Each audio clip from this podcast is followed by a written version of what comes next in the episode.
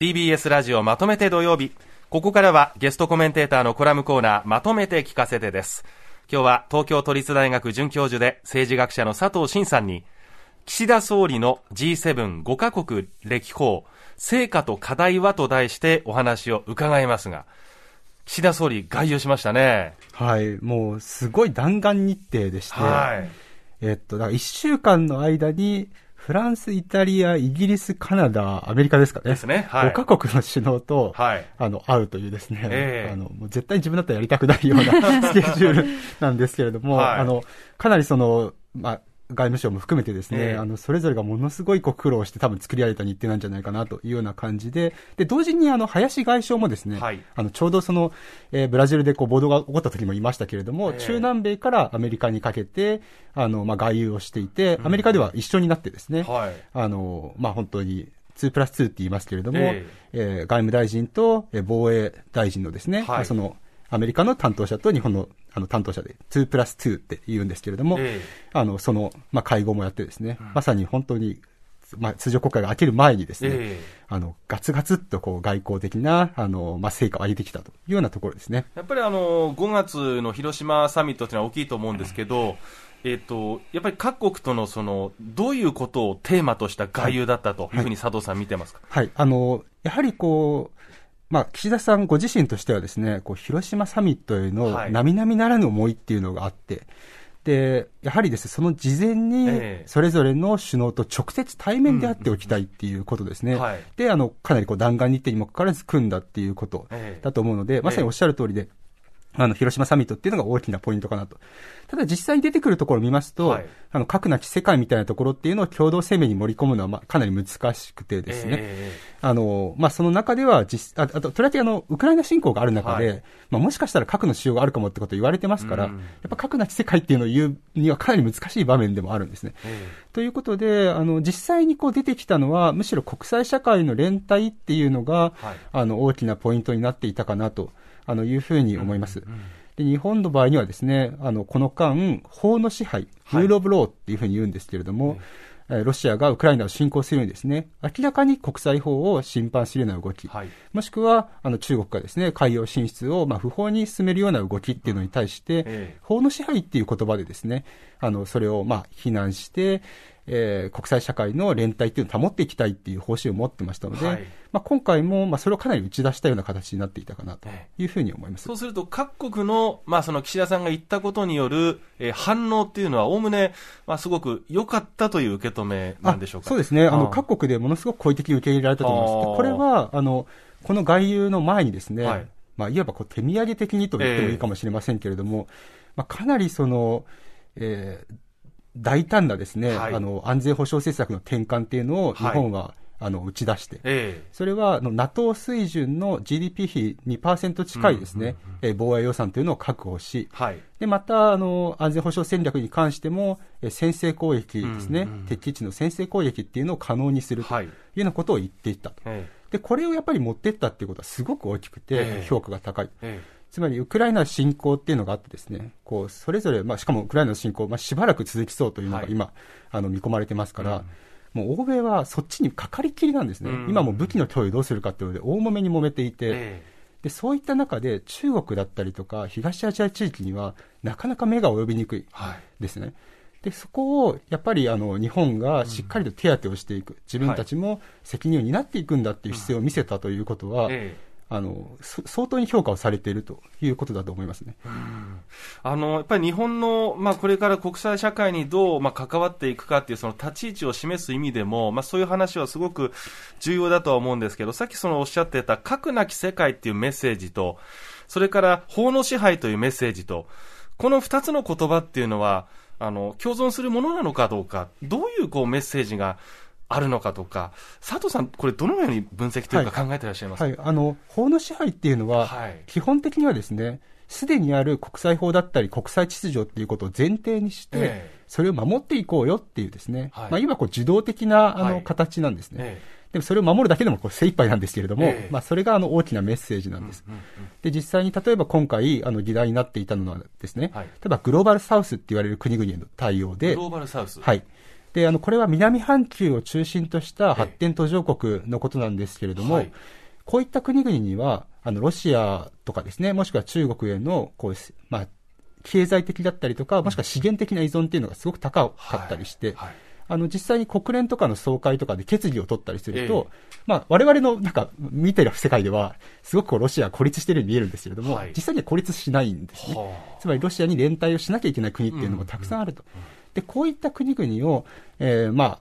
非軍事的なですね、あの、まあ、協力によって、日本がちゃんと国際社会に取り込んでいくと。はい、それで、まあ、国際社会を一体的なものにして、えー、みんなで連帯をして、法の支配を守っていくって、まあ、これが基本的なやっぱりコンセプトとしてあると。はい、で、それでもすごい大変なんですね。えー、でしかし、岸田さんが目指している核なき世界っていうのは、えー、そこからさらに、はるかに飛び越えたところにあって、はいはい、っていうのは、核なき世界っていう、その元々の法は存在しないわけですね。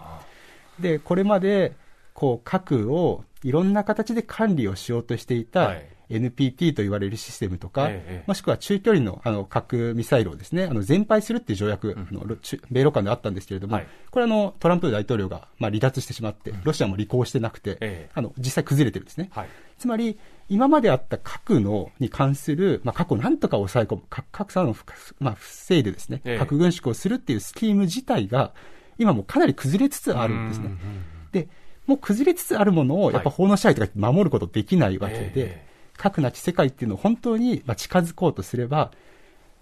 ただ法を守ってるだけじゃなくて、ええ、法を作り出していかなきゃいけないと。新しい秩序を作り出していかなきゃいけないっていう、そういうあの場面になってくるわけです。うん、ですから、あの、法の支配の部分も大事なんですけれども、はい、核なき世界っていうことを言うんであればですね、え、より能動的に日本が主導的な、まあ、立場を取ってですね、いかにやっていけるかというのが今後岸田さんに求められるところなんだろうなというふうに思います。うん、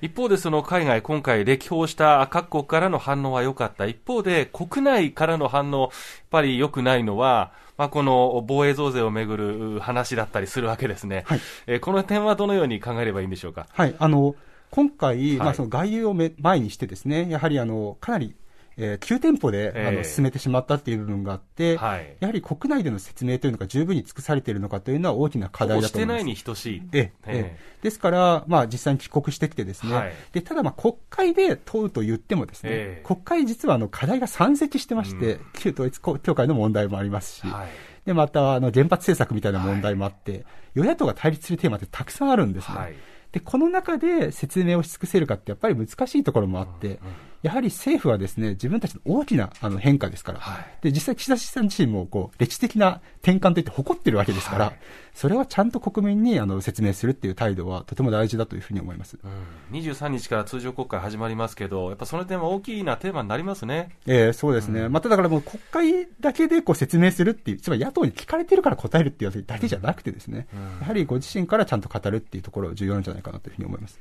まあ、ずっと、まあ、日本はね、あの、安倍、えー、前、えー、元首相が長くですね、まあ、政権を担ってきた日本のリーダーとして、まあ、海外の反応としては、安倍さんとこう話をするということで、まあ、いろいろんな道が開けた部分もあったでしょう。で、今度、まあ、まあ、菅さんが継いで、その後、岸田さんになったわけですね。岸田さんが、その、安倍さんの後をですね、どう追っていくのか、新しい首相になるのかっていう、その辺のあの、見立てっていうんですかね、その辺はどう見たらいいんでしょうか？おっしゃる通りでして、えー、まあ、さっきちょっとローテーションの話もありましたけど、はい、やっぱ外交において重要なのって、外交ってしょっちゅう会えるわけじゃないので、えー、やっぱりいつもあの、あそこにあの人がいるかどうか、うん、話が通じるかどうかってとても大事なんですよね。はい。やはり安倍首相が、安倍元首相がですね、はい、あの影響力をこ、まあ、外交において行使できた理由はですね、えー、ずっといたっていうこと、まず大前提として大きいんですよね。うんで、やはりあの、その後にすぐにまあ、総理が変わってしまいましたけれども、はい、まあ、岸田さんは一定程度長期政権になるという見込みがあるので、各国にとっては岸田さんが今後どう出るかっていうことをやっぱり注視していたわけですね。うん。で、ただですね、こう、まあ、安倍さんともともとこう、外交に関する、まあ、安保に関するこう、イデオロギー少し違いますから、はい、あの、各国、ちょっとこう、どうなるかなって、こう、様子見だった部分があると思うんですけれども、今回のように、まあ、かなり大胆な安全保障戦略の転換ということをしたことで、はい、まあ、少なくとも、まあ、欧米諸国にとっては、あ、かなり頼れるというか、本気でやるつもりなんだなっていう、あの、インパクトはあったんだと思います。うん、ただ、国内で、あの、それが十分に理解されているかどうかってちょっとまた別の問題なので、えこういったところをちゃんと今後の選挙、まあ、今度衆院の補選もありますし、地方統一選もありますけれども、まあ、こういったところで本当に信頼を得られるのであれば、各国としても、なるほど、岸田さんっていうのは信頼できるリーダーで、国内的な基盤もあって、どうやら長期政権になるんだっていうことで、はい、広島サミットを迎えて、成果を上げるってことも可能になりますけれども、はい、これがもしその前につまずいて、えー、いや、そんな長期政権じゃないんだぞっていうことになってしまえば、うん、まあ、この伝統やっぱ崩れてしまうと思うんですね。そうですね。ですから彼が目指している核なき世界みたいなことを、はい、まあ、実現していく。そのそれを、まあ、各国に協力を要請していくっていうことを考えると、はい、やはり彼の国内的な立場っていうのがどうなっていくかっていうことも見過ごせないなというふうな感じがします。そうですよね。さっきの少子化のニュースもそうですけれども、大きなことをまあ言う、言って、まあ下の人たちっていう言い方ちょっと好きじゃないけど、まあ要は、リーダーがわーっと言って、そしてみんな、あとよろしくっていう感じに見えちゃうんですね。なんかニュースなどを見てると。それだと絶対国内の信用は絶対上がらないとは思いますね。ええ、あの、例えば3本の矢みたいにですね、はいはい、安倍政権の場合には、まあ、最初、どこまで詰まってるかっていうの微妙な部分はありましたけれども、はい、やはりそれだけのこう政策の体系性みたいなものっていうのはやっぱ見えてから打ち出してるんですよね。えーうんはい今回やっぱりそこまで、あの、まあ、練り上がる前に動いてるっていう部分も、やはりあるというふうに思うので、はい、あの、実際に運用の側面ってすごく大事です。はい、で、あの、先ほどのあの話で言うと、敵基地の攻撃能力なんかっていうのは、えー、あの、ただそう、方針の転換だけじゃなくて、はい、実際に能力がどういうふうに持つか、えー、実際にどういうふうに運用するかっていうことのがはるかに重要ですので、うんうん、えー、その部分っていうのを今後我々注視する必要があるかなというふうに思います。はい今日は佐藤さんに岸田総理の G75 カ国歴訪成果と課題はと題してお話を伺いました。今日のゲストコメンテーター東京都立大学准教授で政治学者の佐藤慎さんとはここでお別れです。佐藤さんありがとうございました。ありがとうございました。